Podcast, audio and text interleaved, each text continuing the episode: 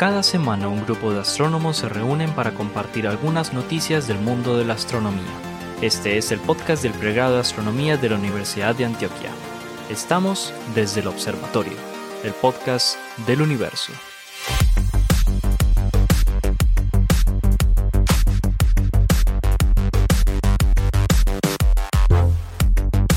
Hola a todos, bienvenidos a otro episodio de Desde el Observatorio, el podcast del universo donde le echamos rulo a todas las, últimas cosas, lo último que está pasando en el mundo de la astronomía, la astrofísica, las ciencias planetarias, la cosmología, hasta la física teórica de vez en cuando.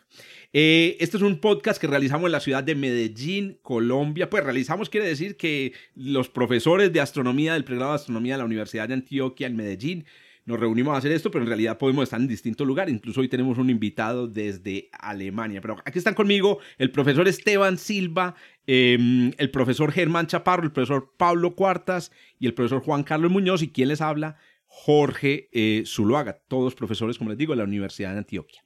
Pero adicionalmente tenemos con nosotros a Oscar Ramírez. Oscar Ramírez es un astrofísico colombiano, formado aquí, digamos, en la Universidad, en la Universidad Nacional, al menos hasta la maestría, que actualmente es fellow en el observatorio, eh, eh, perdón, que fue fellow en el Observatorio Real de Edimburgo y actualmente es investigador de la Universidad de Bonn y trabaja en la Agencia Aeroespacial Alemana.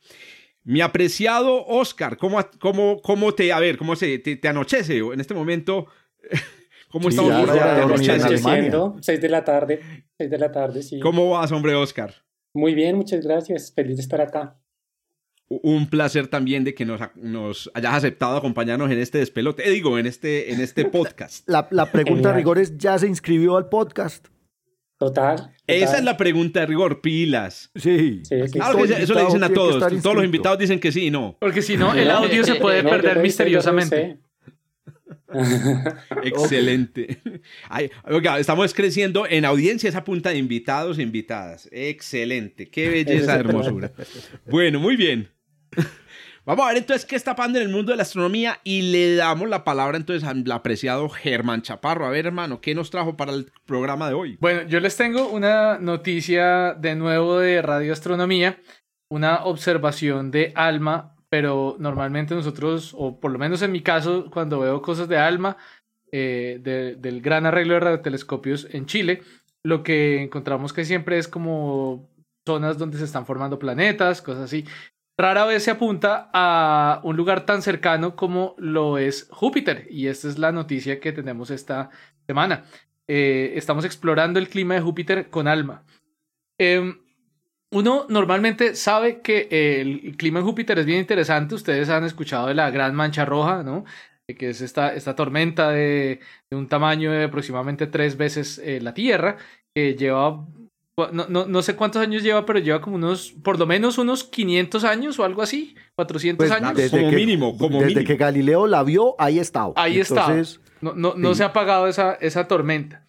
Eh, y también eh, nos hemos dado cuenta de algunas, de algunas eh, características en la superficie, bueno, o por lo menos en, la atmósfera de, de, Júpiter, como por ejemplo las bandas aurorales, que son bastante espectaculares, que son como unos, unos, unos anillos en el, cerca del polo norte y polo sur del planeta, que, que, que lo relacionamos con, con auroras en, en Júpiter y normalmente se han relacionado con fuertes vientos estratosféricos. O sea, esa, esa, esa, forma tan simétrica se ha relacionado con, con vientos, pero realmente no había habido ninguna evidencia. La razón es que observar la estratosfera de, de Júpiter, que es una capa, digamos, no tan superficial de la atmósfera de Júpiter, no es tan fácil. Eh, las nubes son muy difusas, no hay, las nubes no son, como diríamos los astrónomos, ópticamente gruesas, lo suficientemente gruesas como para eh, hacer esa inspección visual que se podría hacer como por ejemplo con la gran mancha roja, ¿no? Que, se, es, que visualmente nos damos cuenta que se está moviendo. Eh, pero resulta que desde el año 1994 entró una nueva, un, nuevo componente químico a Júpiter que podemos observar. ¿Qué pasó en el 94, estimados? Llegó Galileo, ¿no? No, Shoemaker Levy 9. Ah, el, impacto. El, el Kahoot se lo, se lo, ganó Pablo. Bien. Ah. sí, sí, sí, definitivamente sí. Excelente. El Shoemaker Levi chocó en 1994 y se observó cómo se introdujeron nuevas especies químicas a la atmósfera de Júpiter. Em, la, hipótesis principal es que se generó química de choque, es decir, por el no, no, no que hubieran habido contaminación, digamos, del material de Shoemaker Levi que, que hubiera entrado en la atmósfera de Júpiter, sino más bien la energía del impacto eh, fue lo suficiente como para generar reacciones químicas que eh, generaran nuevas especies químicas. Entre ellas, una de estas especies es una que se llama HCN, mejor conocida como cianuro de hidrógeno. Cianuro de hidrógeno. Eh, que los, los humanos le hemos tenido unos usos bien horribles, ¿no? Uy, sí, el cianuro se usó como arma química en la Primera Guerra Mundial. Y es, eh, era el, el, componente principal del Cyclone B, ¿no? Es, si, si, es Bayer es bueno, es el, el gas de las, el gas de las de, las, cucarachas. El, gas de las cámaras. Cucarachas y, gente. Y gente, el, gas que utilizaban en las cámaras de gas en, Auschwitz y, todos estos lugares oh horribles. Oiga, este, este podcast, la advertencia para todos los oyentes, tiene algunos momentos que son fuertecitos. se ha dado, se ha dado algunos momentos fuertecitos. Continúa, por favor. Sí, sí, perdón la, imprudencia de tocar estos temas tan oscuros, pero, pero es para, para saber que esto, es un, un compuesto químico eh, digamos, no, no, no el más absurdo, sino un, compuesto químico que, que, puede ser hasta, hasta común. Em, entonces lo que se hizo fue estudiar su espectro en las bandas milimétricas y submilimétricas, con esto me refiero a longitud de onda, eh, utilizando pues el arreglo de radiotelescopios ALMA. Pues en este trabajo de Thibault Cavalier de la, del Laboratorio de Astronomía, de Astrofísica, perdón, de eh, de Bordeaux, Em, encontraron, hicieron un mapa, unos mapas eh, del contenido y también a través de los espectros la velocidad a través del efecto Doppler de el gas de eh, cianuro de hidrógeno en la estratosfera de Júpiter. Eh, y ellos encontraron unos jets, o sea, unos, unos vientos muy, muy veloces en la estratosfera y lo publicaron en, el, en la revista Astronomy and Astrophysics.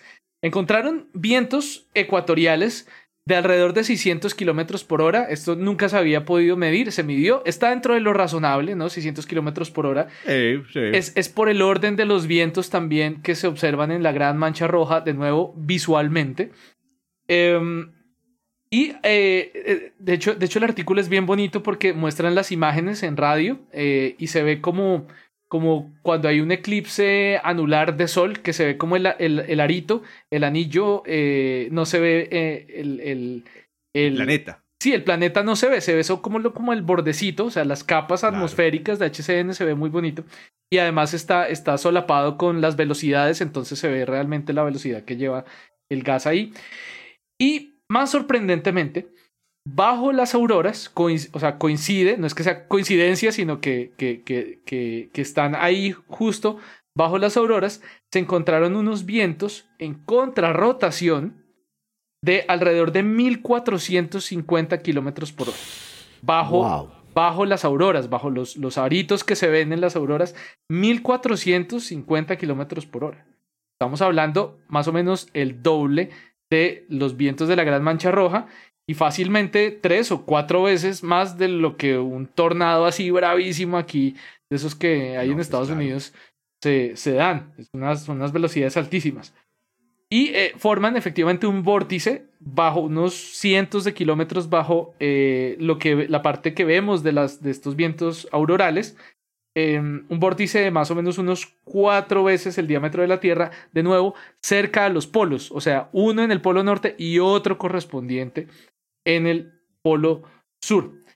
Eh, y un dato bien, bien chévere de esto es que eh, uno piensa normalmente eh, cuando uno, uno narra o uno, uno, lee un nuevo descubrimiento astronómico, bueno, cuánto tiempo estuvo el telescopio prendido para poder llegar a, a, a esa observación. No, tres noches, cuatro noches, nada.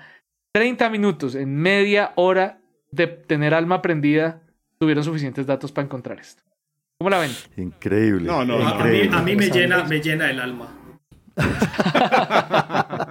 ¿Sabes, ¿Sabes algo, Germán, que me parece fascinante? Y es justamente cómo será, digamos, de, intensa la dinámica atmosférica en Júpiter que ya tenga estos productos, o sea, ellos que plantean ellos es que posiblemente el origen de este cianuro de hidrógeno sea producto del impacto del shoemaker Levi. No, se, sabe desde los años 90. Sí. Desde, desde los años 90 ya habían encontrado, o sea, ellos ya se habían hecho observaciones antes y después, y fue clarísimo que después de Shoemaker Levi... Que fueron los impactos. Llegaron los, los impactos. Claro, 28 pedazos de este cometa que golpearon contra Júpiter, pero además la, digamos la distribución de este material está en todos que ya está ya está en, en, las zonas polares bajo bajo las los anillos aurorales. Me parece una cosa increíble, además muy bacano pues está en todos lados de la atmósfera. Ustedes se acuerdan la historia de eh, el paso del Halley en 1910 Claro. Que hubo un escándalo porque precisamente los cometas. no me acuerdo. ah, pero este Juan Carlos pero es así, los abuelos, no, pero pues claro, y mucho más nosotros que hemos dado cursitos de astronomía, historia de astronomía. Entonces, ¿cuál es la idea? Resulta que el HCN se ha detectado en cometas desde hace mucho tiempo espectroscópicamente y pensábamos, o no, en realidad la Tierra pasó por la cola del, del cometa Halley en 1910, pasó muy cerca, digamos, al, al, al, rastro de detritos. Es más, pasa cada año, no me acuerdo cuál, cuál lluvia de estrellas es la que produce el Halley creo que es o las Oriónidas. Bueno, el caso es que pensaron que HCN iba a entrar a la atmósfera de la Tierra y iba a envenenar a la humanidad. Entonces la gente se compró máscaras de gas, dijo, eh, pucha. Se acabaron, se acabaron como las tapabocas ahorita. Se acabaron los tapabocas y el papel higiénico. En esa época acabaron las máscaras de gas y el papel higiénico. Hágame el favor, Oscar. El papel higiénico siempre se acaba. A esta gente, hombre. Oiga. bueno, y otra historia sobre el HCN es que el HCN es un precursor químico de las moléculas orgánicas complejas. No, es una belleza ese. Una belleza. O sea que Júpiter está ahí, le cayó, llovió maná del cielo. y de la misma manera pudo haber llovido, ese maná en la Tierra hace 4 mil millones de años y pudo haber iniciado la química más compleja, digamos, en los, en los, en los pozos volcánicos y de ahí pudo haber arrancado. Es, solo veneno para nosotros, pero para la vida es importantísimo tener estos, tres, estos tres elementos, especialmente estos dos que son el carbono y el, y el nitrógeno. Si los tenemos ahí, por medio de luz de ultravioleta los, los disociamos y, y, y, se pueden entonces comenzar a recombinar con, con otros con otros hidrógenos y comenzar a, y con otros carbonos y, y, comenzar a generar moléculas más complejas. O sea, no, no, no, no nos preocupemos porque, porque encontramos, por ejemplo, estas moléculas en, en, en cometas porque fueron los precursores de la vida posiblemente. Bueno, y una pregunta, ¿y si no hubiera ocurrido el impacto, entonces que no, no, no, lo hubiéramos detectado con, en esta observación, Germán? No, no, eh, realmente, no realmente no, no habría sido suficiente. Estaba, estaba viendo que hicieron, que hicieron también observaciones de, de monóxido de carbono, pero es, em, se disocia muy fácil. Eh, se fotodisocia muy fácil, hace una fotólisis muy eficiente, entonces no alcanza a circular tanto como lo que mencionó ahorita Pablo. Realmente lo importante es que HCN es lo suficientemente estable también eh, frente, frente a la luz como para poder eh, sobrevivir mucho tiempo. Pero se, se, ve en el mapa de CO, también hicieron un, un mapa de, de, monóxido de carbono y no se ven los polos, o sea, no, no alcanza, no alcanza a, difundirse hacia, hacia, hacia latitudes altas. Por el tiempo. Pablo, ¿iba a agregar algo? No, sí, que eh, lo que dice Germán es que estas moléculas no, no, son muy estables en el tiempo. Entonces, claro, 94, o sea, lleva 25 años más o menos este HCN eh, eh, en Júpiter, pero con el tiempo va a terminar disociándose y va a terminar desapareciendo la atmósfera. Entonces era el momento de observarlo.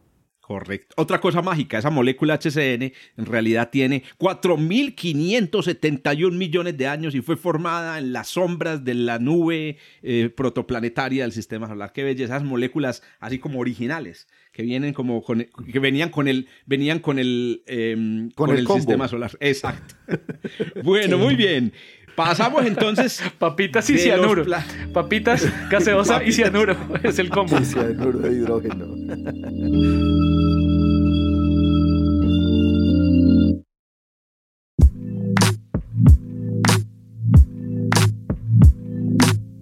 Bueno, pasamos entonces del mundo del sistema solar a el mundo extragaláctico. Doctor Oscar, hágame el favor y nos, le da una patada a la ignorancia, digamos, nos da una patada a la ignorancia a nosotros, a todos los oyentes. Cuéntenos qué nos trajo para el programa, hermano.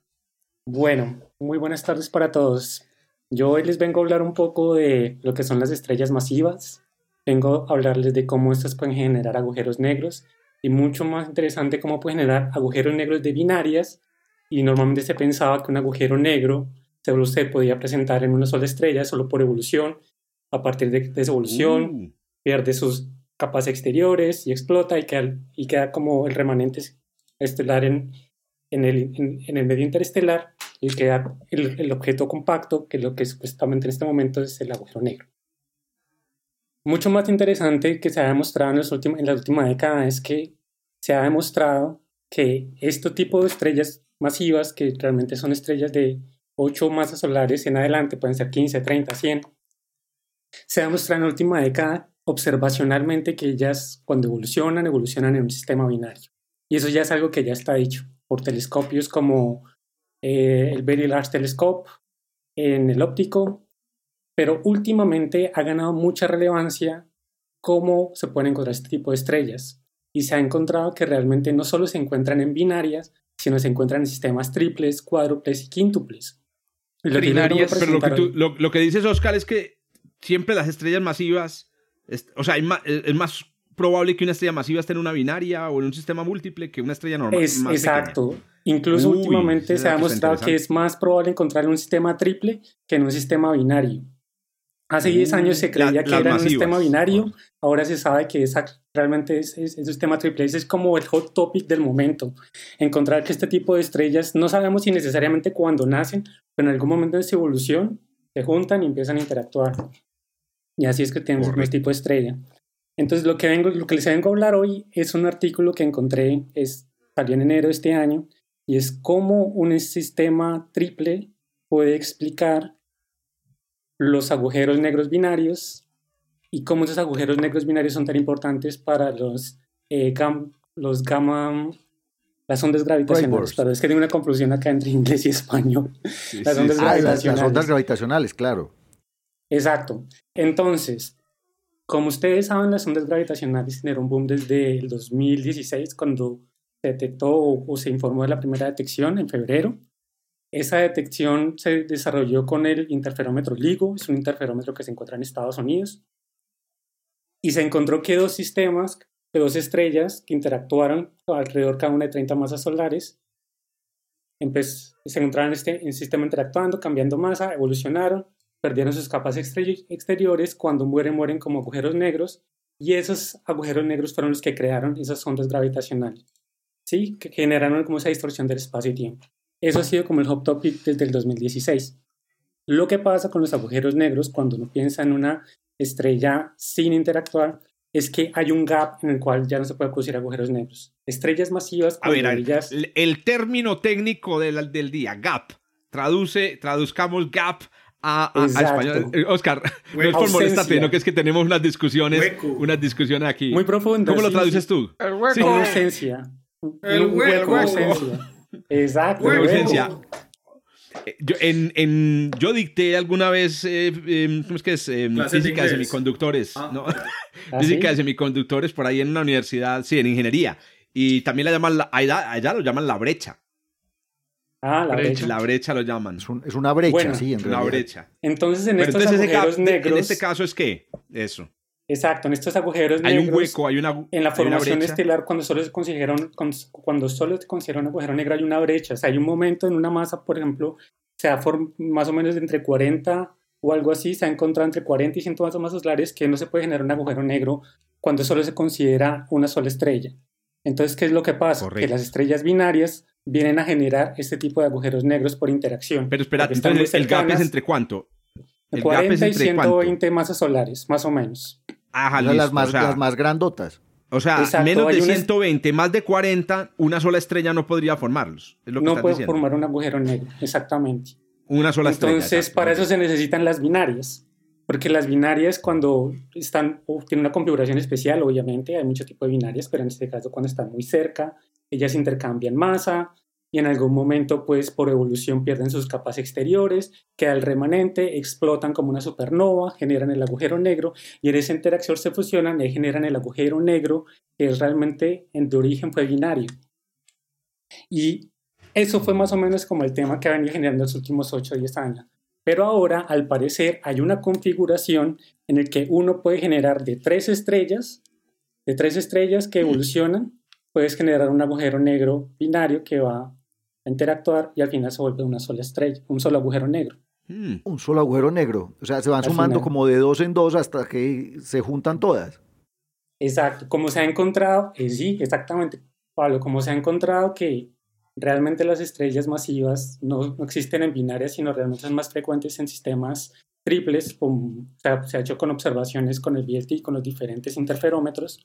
Entonces, el paper que yo les quería venir a hablar hoy es cómo un grupo de trabajo lo trató de explicar, encontrar, se hizo una detección de, un, de una onda gravitacional, que esos nombres son súper raros, es GW por sus iniciales en inglés, que es Gravitational Wave, y tienen unos números súper raros que yo no puedo explicar, eso es como son seis números que ni idea. ah, yo sé, yo sé, yo sé. ¿Sabes qué ¿Ah, es? ¿Sabes qué es? es? Sí, es la fecha. Es el, 170729, es, es detectado el 29 de julio del 2017. No son, no son las coordenadas como a veces es, como en el capítulo anterior, porque no se tiene, normalmente no se tiene ni idea de dónde carajos vienen estas ondas gravitacionales. No, se, sabe, pero eso es como viene de arriba. Y ya. por, allá. Por allá. Por allá. bueno, para ponerles un poco más en contexto al público, pues las ondas gravitacionales son como lo que se predice de las ecuaciones de la relatividad general de Einstein, ¿no? que hay deformaciones en el espacio-tiempo. Esas son las ondas gravitacionales. Este interferómetro de LIGO lo que busca es poder determinar como esa distorsión que hay en la Tierra cuando pasa un fenómeno de estos, cuando pasó mucho antes, muy lejos, pero en algún momento esa onda llega a la Tierra y le alcanza a deformar. Con los interferómetros son muy precisas las mediciones y se puede determinar qué tipo de onda gravitacional pasó. Entonces, este equipo de trabajo liderado por Alejandro Vigna Gómez, que es un mexicano, un astrofísico mexicano, logró decir que este agujero negro realmente, o bueno, este sistema binario de agujeros negros realmente era un sistema triple, en el que consistía tres estrellas de más o menos 30 masas solares alrededor, en donde el, sistema binario, digamos, el, el interior está muy cercano y el terciario está mucho más lejos. Y esa configuración tiene que ser de esa manera para que el sistema triple sea estable. Y de esa manera lo que está pasando es que el sistema se va a juntar o se va a fusionar secuencialmente. Primero se fusiona el sistema interno generando un agujero negro o generando, bueno, los agujeros negros binarios que están interactuando y después ese agujero, después los agujeros negros se juntan, se, se unen, se fusionan para generar uno solo con el doble de la masa digamos, si en este caso son de 30, más o menos tiene una masa de 50, 60, dependiendo qué tan eficiente sea el proceso, y después empieza a interactuar con, el, con, con, con, la, con la estrella externa, que pronto en ese momento ya es un agujero negro, y esa interacción es la que genera primero las ondas gravitacionales, y este equipo lo que logró demostrar es que hay una configuración exacta, un conjunto de masas, un conjunto de distancias, y un conjunto como de, de, de relaciones en el cual uno puede generar, puede reproducir esta onda gravitacional como un sistema triple. Eso era lo que les quería contar. Súper. O sea, nosotros detectamos fue el, segundo merger, el, la segunda fusión, no detectamos la primera. Exactamente, por las escalas de tiempo no detectamos la primera. E incluso, qué buena pregunta Jorge, porque va a pasar una más adelante. Cuando se junten, los, cuando, se, junten, todos. Ah, entonces nosotros detectamos la primera. O sea que hay un tercero. Entonces, ya, entonces ya, me, ya me enredé. A ver, entonces el que vimos fue los dos primeros y hay un tercero. Sí, exacto. No, no, no. ¿O sí? Yo o el que, vimos ya fue la fusión final.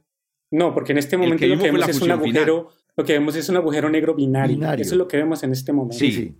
Pero realmente el agujero binario, una, la, digamos que la componente más masiva, que en este caso tiene 50 masas solares, inicialmente era un sistema binario en sí. Y esa fue la Cada que una detectamos. con una masa de 30, 30, 25 masas solares. Ese sistema ya se fusionó y ahora no solo lo ve como un solo ah. agujero negro, y ahora estamos viendo el segundo evento. Excelente. Oíste, Oscar, hablando de estas mega estrellotas en sistemas múltiples, e, Etacarine es candidata para eso, ¿cierto? Eh, me corchas. Porque más, allá hay como 200 más solares. Y, ya se sabe que es, es, un sistema múltiple, se sabe que no es una sola estrella de Tacarine. O sea que hay, ah, probablemente, claro. Sí, sí, sí, si, tienen por lo menos 200 masas solares, sí, sí, sí puede pasar eso. Como 120, la, la, la, estrella principal tiene como 120 masas solares, se ha calculado en Etacarine, que ojalá nos toque la supernova, es que la Vía Láctea nos dio un montón de supernovas, hombre. Llevamos como 400 años sin supernovas en la Vía Láctea. Ahora, ¿qué, qué tan eficiente es ese proceso? No sé cuándo va a pasar, pero sí. Ese es el punto. bueno, porque esa es la otra cosa. Aquí recordando las escalas de esos, de esos mergers de agujeros negros, claro, lo que nosotros vemos en la señal de onda gravitacional dura milisegundos, o sea, 50, 100 milisegundos. Pero el, el, proceso completo de, otra vez los terminitos, spiraling, ¿cómo es que lo traducía Juan Carlos? Eh, espiralamiento el proceso de, caída en espiral. vamos viendo que sí funciona. Mantengan atenta nota a los términos raros de Juan Carlos. La caída en espiral desde una órbita astrofísica ya relevante, creo que son de, eh, decenas o centenares de millones de años. el cortejo es largo. Es un buen punto, Jorge. En este caso, en este caso la primera fusión pasa en una escala de 6 millones de años. Ah, perfecto. Ah, Entonces no fue en una escala de 6 millones de años. Excelente. es cuando el se podcast no alcanza hasta allá. Tenemos que esperar pues, las dos estrellas que son más cercanas. Y ya después de esos 7 millones de años empieza a interactuar con el sistema terciario, con el externo. Correcto, y, ese, y la escala de ese también es del orden de los varios millones de años, decenas de millones de años también me imagino. Esa escala son de 50, son de 50 ah, millones de años para que se logren. Es claro, porque en, todo esto lo que está pasando es que el agujero negro, los agujeros negros, al final van a terminar siendo uno, por, por la interacción, ¿no? Del, cambio de masa, por la configuración que tiene. Es muy interesante y estoy seguro que con el tiempo vamos a encontrar este tipo de sistemas en cuádruplos, perdón, en sistema de cuatro estrellas, un sistema de cinco estrellas, que creo que esta es la investigación en, como que está en este momento de, que tiene gran atención, porque junta temas muy interesantes, ¿no? La explosión de estrellas masivas como supernovas, que genera agujeros negros, y cómo este tipo de sistemas puede explicar la ausencia de agujeros negros que la teoría clásica no podía predecir, lo que les decía de la brecha. Excelente, maravilloso. Agujeros negros de más de 40 masas solares. Muy bien, excelente. Ahí tienen pues la astrofísica estelar resolviendo ese problemita sin necesidad de apelar a cosas extrañas como agüeros negros primordiales y, cosas por ahí eh, rarófilas. ya, vea, Oscar, no, le haga caso a Esteban Evano, que Esteban es el, es el, el, escéptico aquí. es el abogado del diablo del podcast. Ah.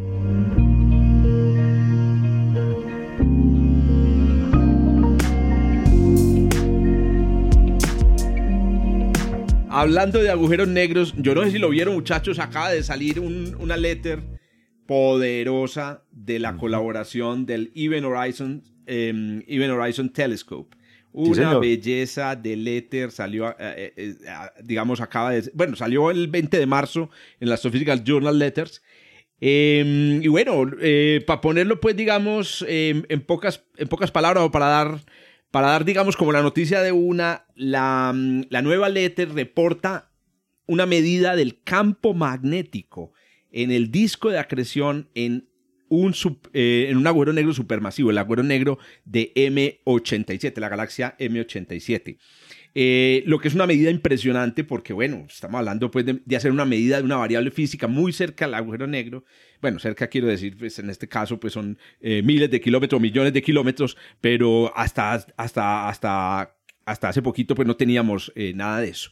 El contexto de esta noticia es aún más interesante porque me imagino que los que me están oyendo, ustedes muchachos, recordarán que hace unos años salió hace uno o dos años, eso fue en 2017, eh, salió em, de esta colaboración, se llama EHT, el Even Horizon Telescope, o el telescopio del horizonte de eventos, la primera imagen fabricada del disco de acreción de un agujero negro. Correcto. El Even Horizons Telescope, eh, lo mencionaba creo eh, Germán Chaparro en, un podcast anterior, es, es, una, mm, eh, es, un, es, un, instrumento fantástico que se construye haciendo observaciones en el milimétrico con radiotelescopios alrededor del globo, alrededor del planeta. Estas observaciones, como explicaba Germán en un, podcast anterior, se graban en discos duros y después se compilan en, una, en, en, un, un lugar, en este caso en el MIT, en un laboratorio en el MIT, y eh, se hace un análisis de las observaciones hechas por, por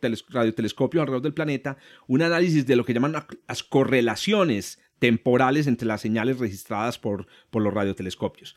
Pues resulta que es que el estudio de correlaciones de señales es lo que hace un telescopio o lo que hace eh, cualquier instrumento óptico correlacionar la señal que llega a un lado del, telescopio con la señal que llega al otro lado del, telescopio. Lo que pasa es que, eh, claro, en el ocular o en nuestro ojo, esas correlaciones se operan automáticamente y producen una imagen. En este caso, utilizando estas correlaciones a posteriores, se puede fabricar la imagen. Quiero aquí aclarar que la imagen que vemos por ahí, ustedes la pueden buscar en internet, la imagen que vemos del, del, negro es fabricada con esas correlaciones. No hubo ningún telescopio que llegó y dijo, ay, ay, dos segundos, veo tres horas y ¡pum! salió la imagen. No, es fabricada estudiando estas eh, correlaciones. Son em, seis radiotelescopios, incluyendo ALMA. Es que ALMA está dando está dando de qué hablar en, eh, em, en, todas las áreas de la astrofísica. Pues bien, la novedad en, este, en esta letter es que ellos ya habían reportado pues la imagen, que es una imagen de intensidad, cuál era la intensidad de la señal, entonces ahí se ve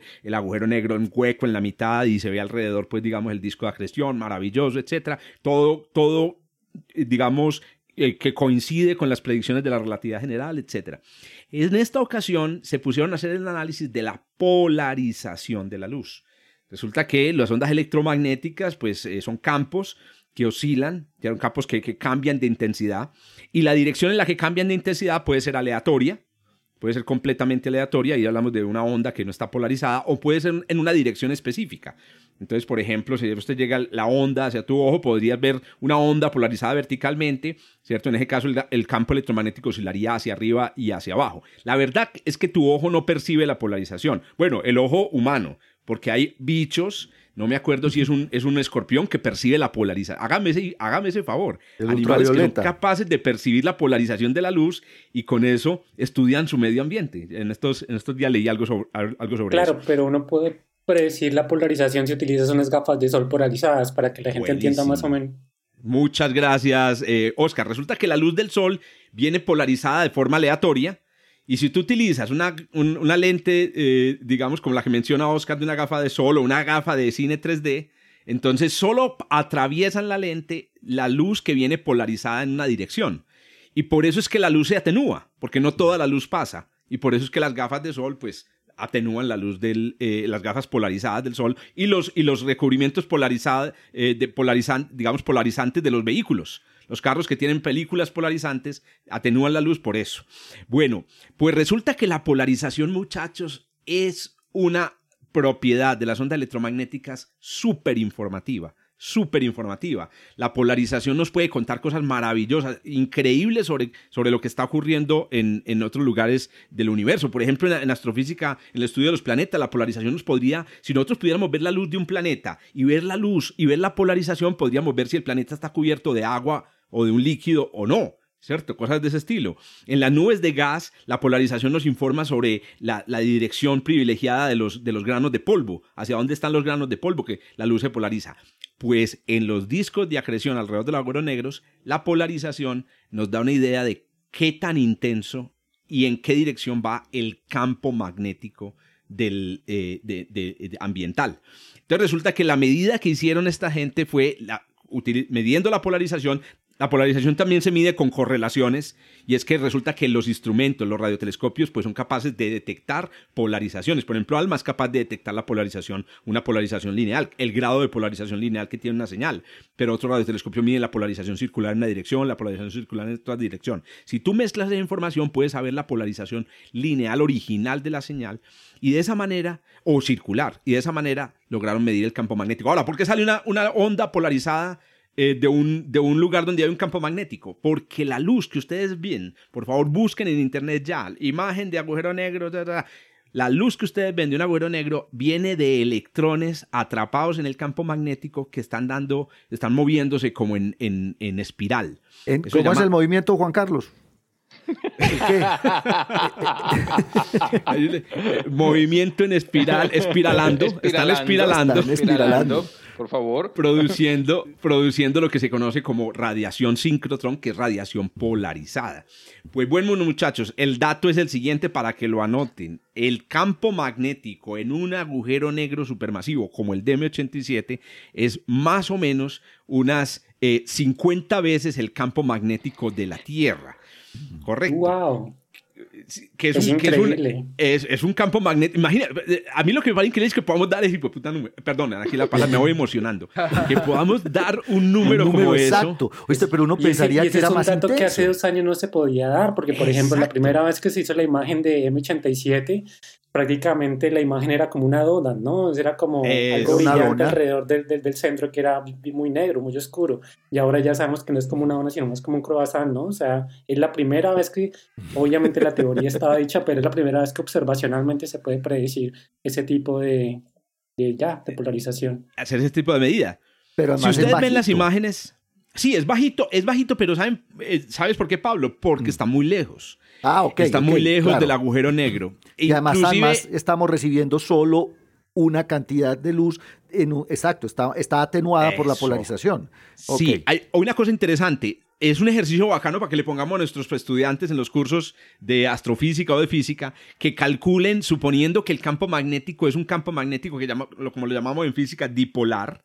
Si el campo magnético es dipolar, la intensidad del campo magnético va decayendo como el, el cubo, creo, la cuarta potencia de la distancia. Hay una- un decaimiento muy rápido en la intensidad. Se podría calcular cuánto es el campo magnético en el borde interior y les aseguro que es un campo magnético violento. Claro, violento, violento va- se reduce con el cubo. con el cubo de la distancia se reduce. Entonces hagan la cuenta, ¿cierto? Esto se detectó por aquí. Bueno, el último dato que quiero darles, ah, bueno, con el campo magnético, eh, muchachos y todos los que nos escuchan, hay una cosa que se confirma fantástica de, la, física de los agujeros negros supermasivos y es al medir el campo magnético, medir su intensidad y sus propiedades, porque no solamente me midió la, intensidad, se mide cómo es la distribución en intensidad azimutalmente sobre el disco, se confirma la teoría establecida de cómo se forman los jets astrofísicos en galaxias activas. Y es que es un efecto de colimación, de, de- de concentración, digamos, del, del material a lo largo del eje del campo magnético dipolar. Digamos que el campo magnético dipolar es un campo magnético como el de un imán. Los, los discos de acreción alrededor de agujeros negros son como imanes.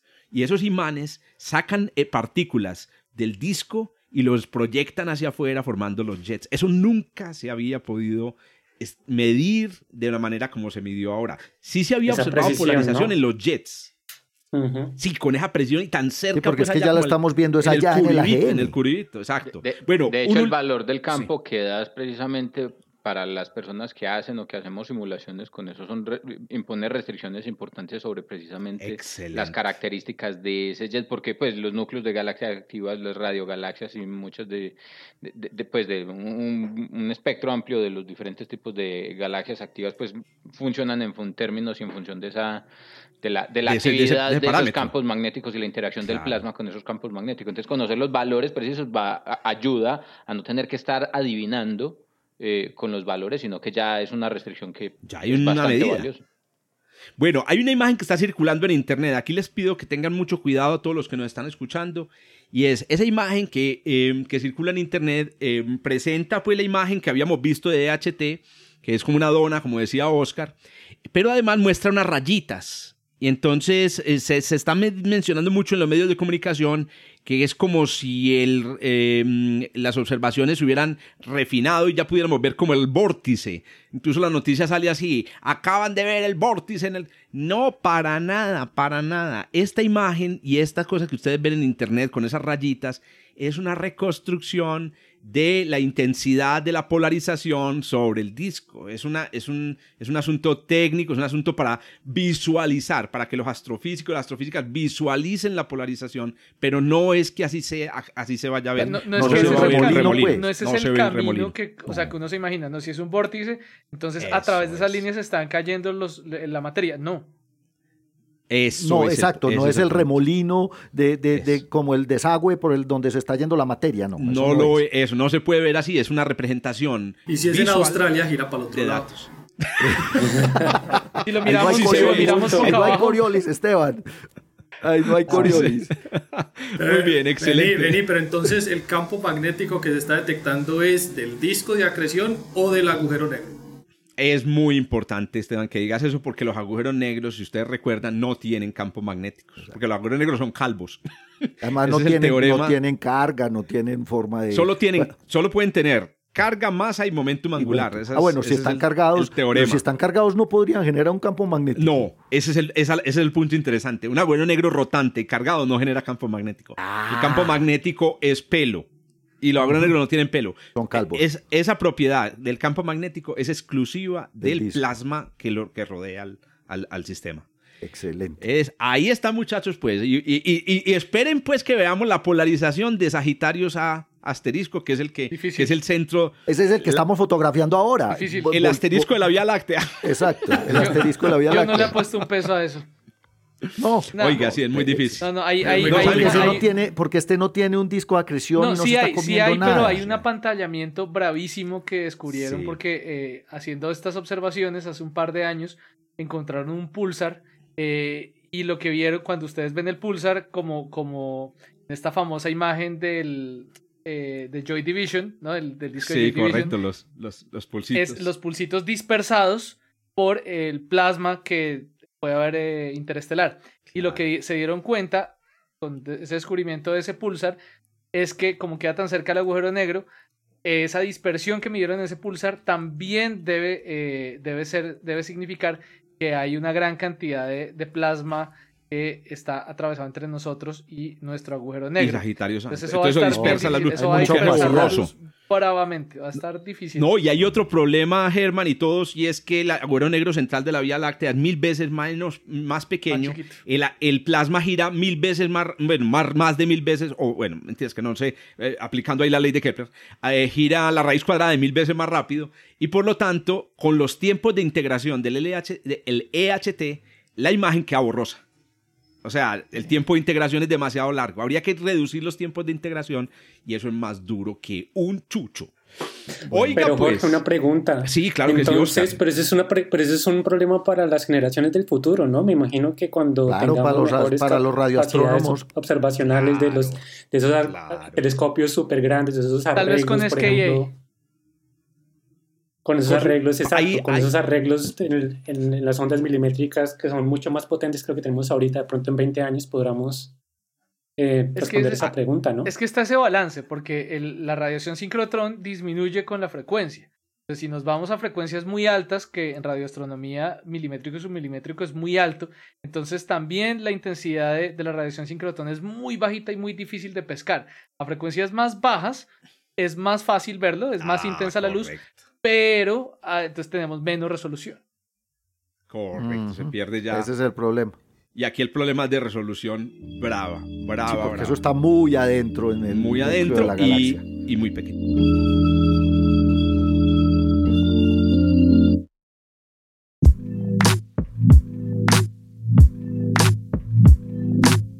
Muy bien.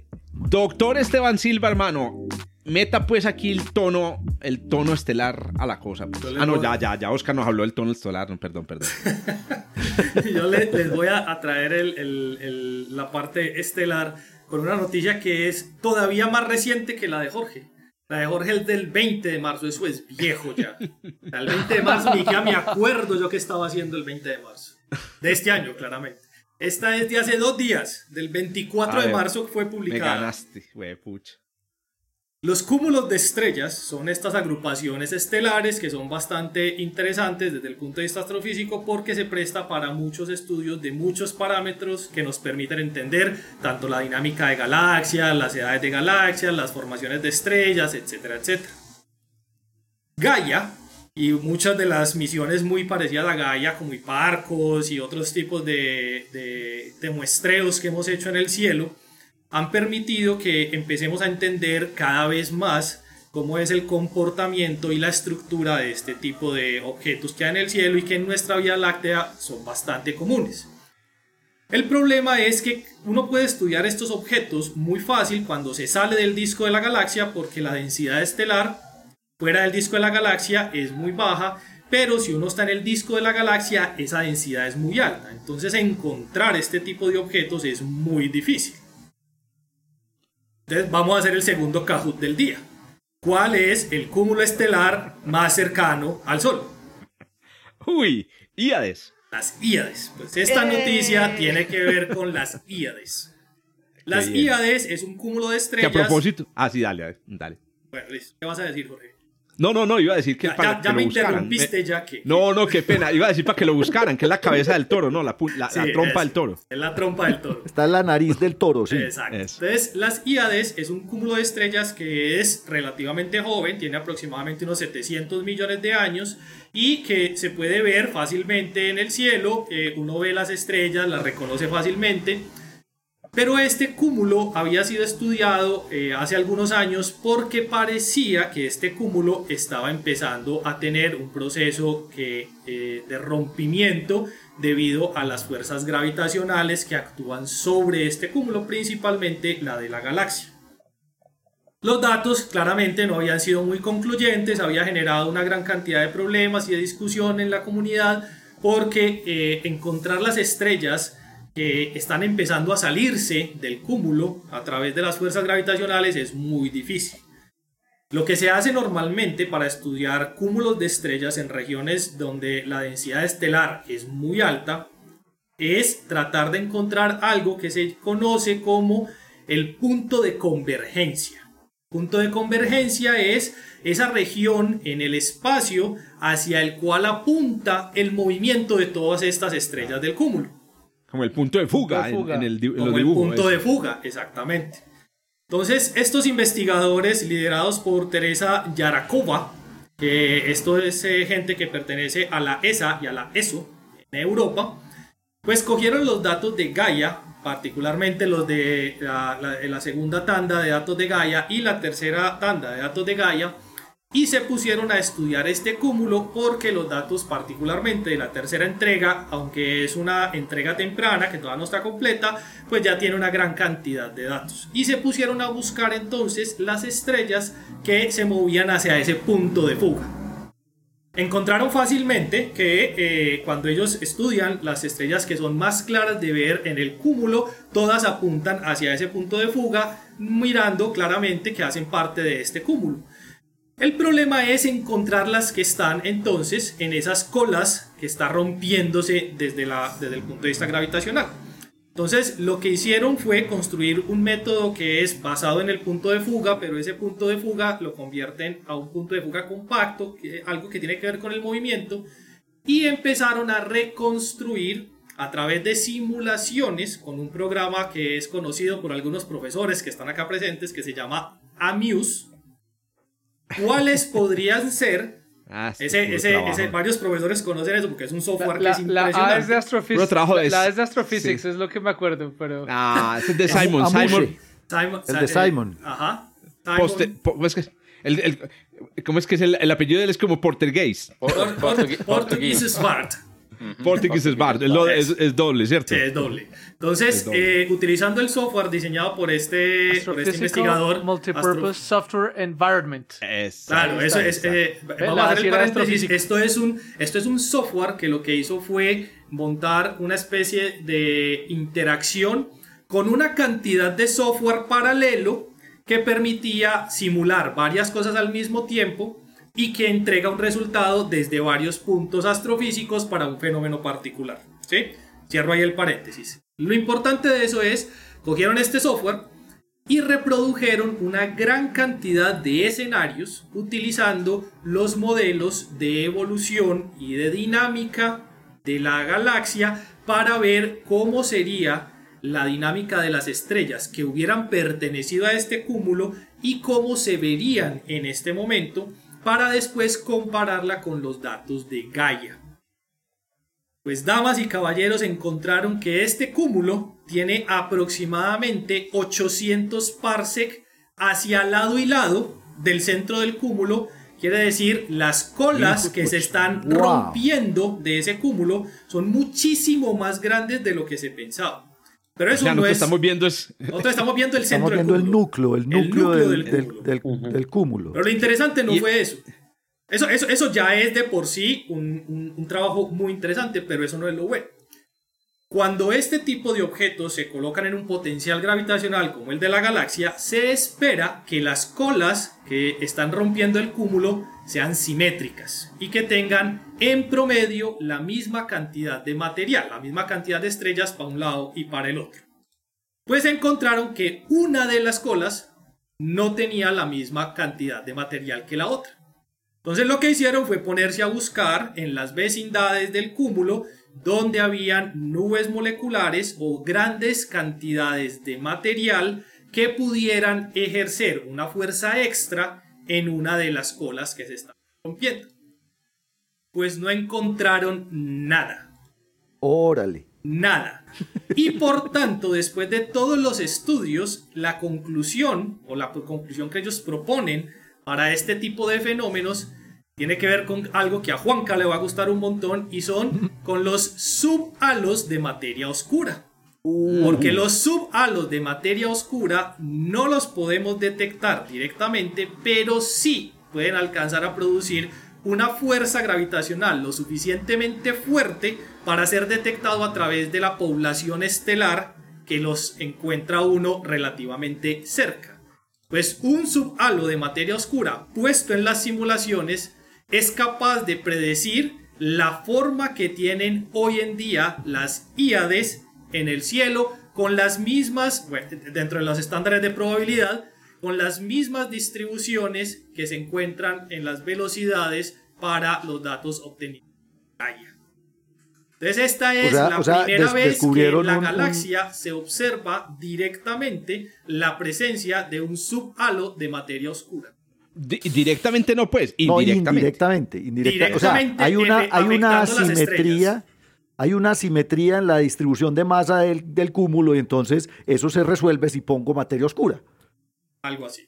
Y, la, y la asimetría en la distribución de masa del disco, porque es que están hablando de que es una distribución que tiene 2 kiloparsecs casi. 800 Yo entendí que son 800 parsecs al lado y lado, son casi 2 kiloparsecs. O sea, 1600 parsecs. son casi 2 kiloparsecs de extensión. El torque que puede ejercer a eh, eh, la estructura de los brazos espirales, la asimetría en el potencial gravitacional del disco, todo eso lo consideraron antes de ponerle los subhalos. Correcto, todo eso fue considerado en las simulaciones.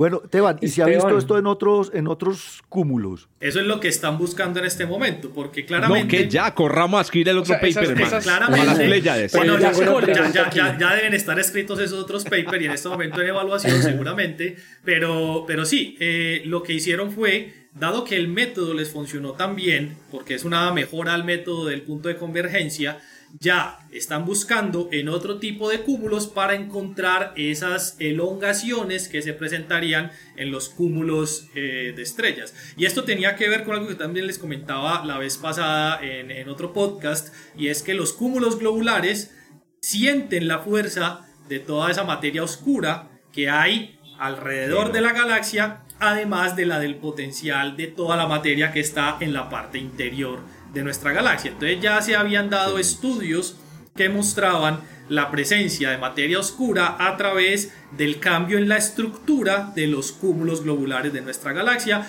pero esta es la primera vez que se muestra para un subhalo de materia oscura. Ok, Esteban, una pregunta. los, los, cúmulos como sensores de la materia oscura. Dale, Oscar, dale. Eh, bueno, pero Gaia sigue generando datos, pero mi pregunta es ¿con, qué precisión se están tomando estos datos en este momento, porque tengo entendido que las primeras eh, versiones de datos que se, que se sacaron tenían grandes errores astrométricos, ¿no? No sé qué tan precisión tenga esta nueva versión de, de datos de Gaia.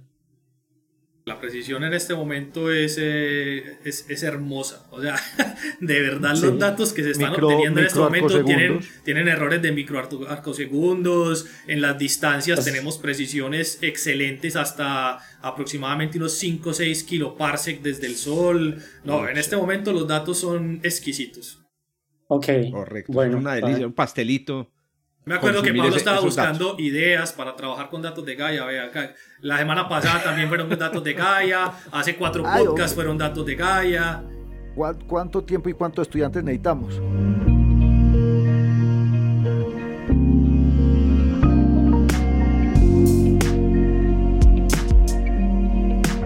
Vea, ya que abrió la boca Pablo, hermano, Hágale. pues, mijo. Termine el programa usted, hermano. y abrí la boca y lo voy a poner a usted a hablar, hermano. Porque adivine de quién le voy a hablar. Aquí cada rato. ¿De quién va a hablar, hermano? Vamos a rajar. Ouma Ouma otra vez.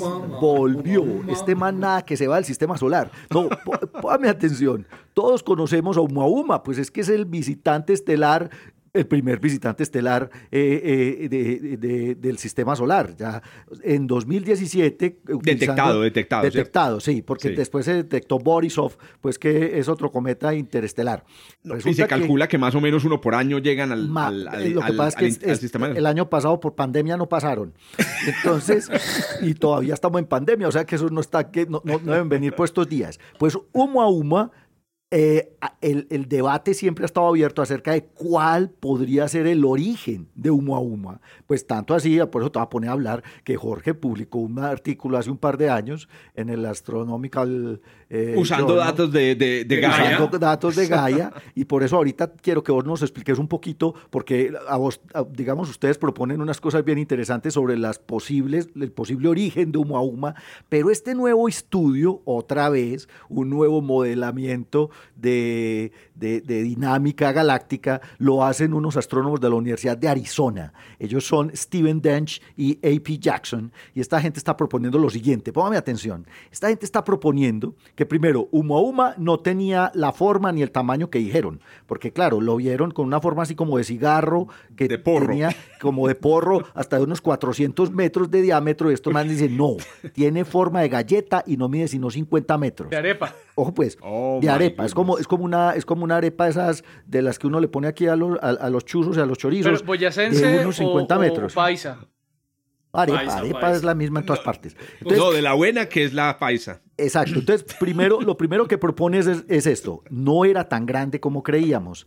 Y segundo, lo que Uma Uma lo que es es un pedazo, es un fragmento de, principalmente compuesto de hielo de nitrógeno de un planeta enano de otro sistema solar. Hágame Ojo, Pues, Resulta que estos manes empezaron a hacer modelamiento porque el, el, albedo, pues digamos que una de las cosas interesantes de Uma Uma era su albedo. Ellos pueden explicar el albedo del, del objeto que observamos si suponemos que está compuesto de hielo de nitrógeno y que solo tiene unos 50 metros, como te decía. Pero además se pusieron a pensar, bueno, ¿y de dónde diablos nos sacamos un pedazo de hielo de nitrógeno de 50 metros? Pues modelaron colisiones con planetas enanos como Plutón.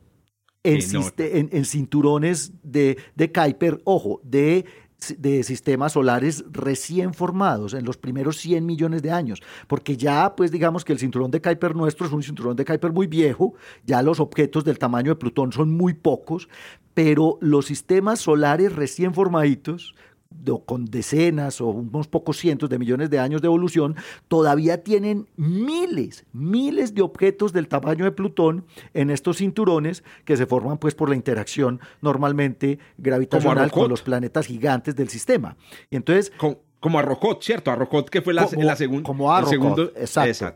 Entonces, entonces, esta gente se puso a hacer simulaciones y simulaciones y descubrieron que estadísticamente es posible que las colisiones de objetos como estos, como Plutón, en cinturones de Kuiper, generen hasta, ojo pues, un billón, ojo pues el, el, número, hasta un billón de fragmentos de hielo de nitrógeno. La otra mitad puede ser fragmentos de hielo de agua también. Y estos fragmentos terminan siendo expulsados de los sistemas planetarios por interacción con los planetas gigantes. Y entonces la propuesta que están haciendo en, en, un par de papers que acabaron de publicar es que un Muauma en realidad es un pedazo de un exoplutón, de un Plutón eh, eh, extrasolar que posiblemente, y aquí es donde que te quiero preguntar Jorge, que posiblemente proviene de un sistema estelar que tiene menos, o más bien, eh, empezó a viajar a, partir de un sistema planetario que tenía menos de 100 millones de años de antigüedad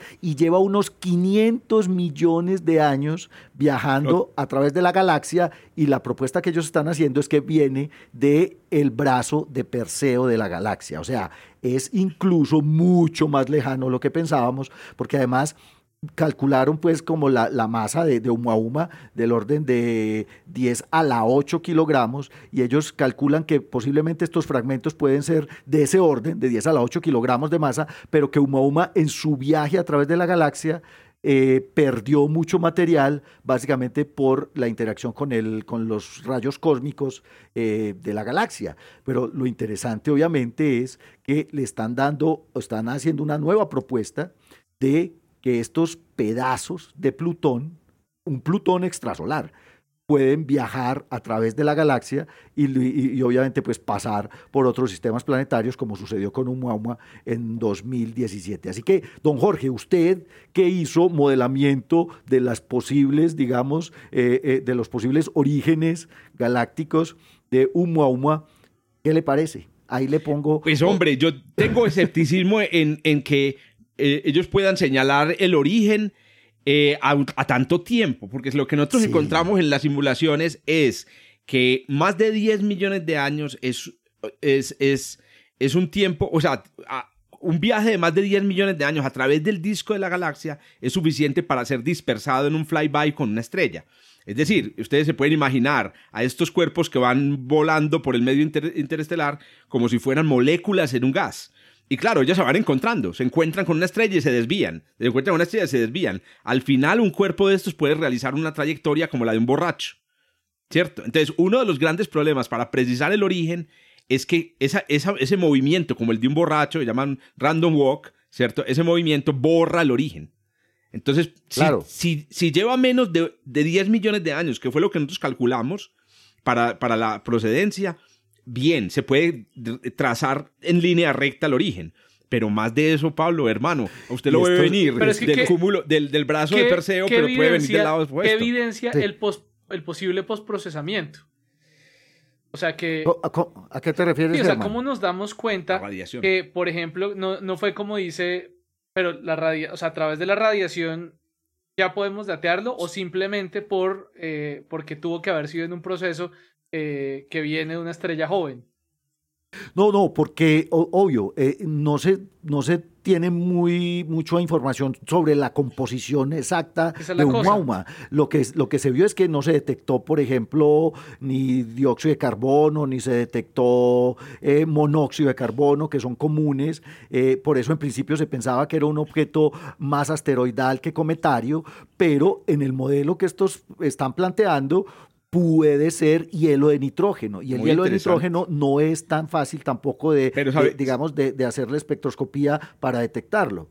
¿Sabes cuál es el asunto con la edad? Que el, hielo, el hielo se enrojece con al, exponerse por mucho tiempo al sol. Se enrojece por la presencia de unas moléculas que llaman eh, tiolines. Entonces, conociendo el espectro de un objeto, la superficie eh, de Plutón es rojiza por los tiolines, lo mismo la superficie eh, de Caronte. Conociendo el color, el color, uno puede saber más o menos qué tan expuesto Pero Más o menos una, una cota inferior. Y, no, una cota, rojizo. claro. O un rojizo. Pero, Obviamente no se puede saber exactamente. Es una, cota inferior, o sea, como dice Jorge, podría haber estado dando tumbos durante muchísimo más tiempo y no lo podríamos saber sí, pero sabes una cosa que yo no que yo no vi claramente, exacto, es distinto al paper que escribió Jorge con Oscar y con Mario Sucerquia, porque ustedes hicieron trayectorias y calcularon probabilidades, probables trayectorias del objeto. Yo en el artículo que ellos, que ellos escribieron no vi esa, esa misma, ese mismo modelamiento. Ellos simplemente están planteando que pudo haber estado 500 millones de años en el medio interestelar y que probablemente podía, podía venir de eh, sistemas yo, yo como, como referí, les, hubiera tumbado ese paper. Ah. Pero ya, está, ya publicaron dos, ojo, y es que ahí es donde está la cosa. Publicaron dos papers sobre el tema. ¿Sabes qué me llama la atención mucho? Es la idea bacanísima de, que la composición se puede explicar como un fragmento exterior, porque claro, los, los, estos, estos, planetas enanos se diferencian. En, en, en, Plutón vimos montañas que son una mezcla de nitrógeno y agua espectacular. Y ahí, ahí digamos, la, la, composición está muy bien definida por la, por la diferenciación. Entonces, si vos le sacas un pedazo a uno de estos objetos, espectacular. Pero una curiosidad, ¿sale el pedazo entero o, o se, re, se Millones de fragmentos. No, o sea... No, esto, eso, esto es una colisión que bota pedazos al espacio y después la interacción de esos pedazos con los gigantes terminan expulsándolos de ah, los sistemas No, pero también toman, esa forma, toman esa forma arepuística. Arepuda, no, este, este, es para explicar sencillamente el albedo. No, porque entonces está como Arrocoz, porque Arrocoz que es bastante plano, pero que también se ve como dos objetos que se espiralaron y se juntaron. y se dieron un besito. un besito. o, pero, procesamiento. Lo que me parece muy bacano del artículo Muy es chévere. la posibilidad de pedazos de exoplutones viajando por el medio ¿Los, los interestelar. No, no les exoplutones el son paper. exoplanetas? Exoplanetas, claro. Es que No, esto es en un no. Según Esteban, no. cinturón de No Kuiper. porque, si, Sí, no sí, porque sí. si Plutón no es planeta acá, no puede ser en ningún Los exoplutones Exoenanos, un entonces. exoenano. Exoenanos. Ay, hombre.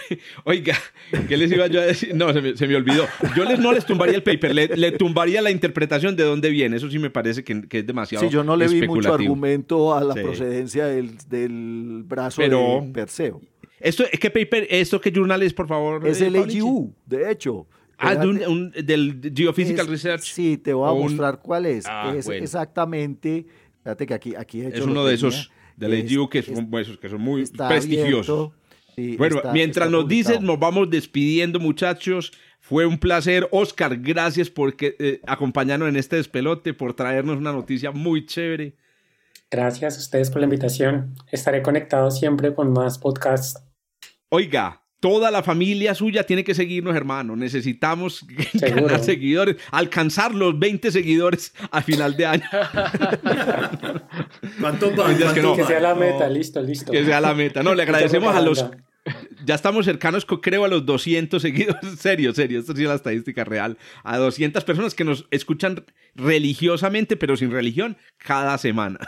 Por favor, suscríbanse si están escuchando este podcast. Para a todos los que se, conectaron solamente para escuchar la melodiosa voz de Oscar, sigan conectándose, que dentro de ocho días tenemos otros invitados, muchachos. Ah, Pablo, diga pues el dato del. AGU, AGU, Advancing Earth and Space Science, y ya están aceptados los dos papers.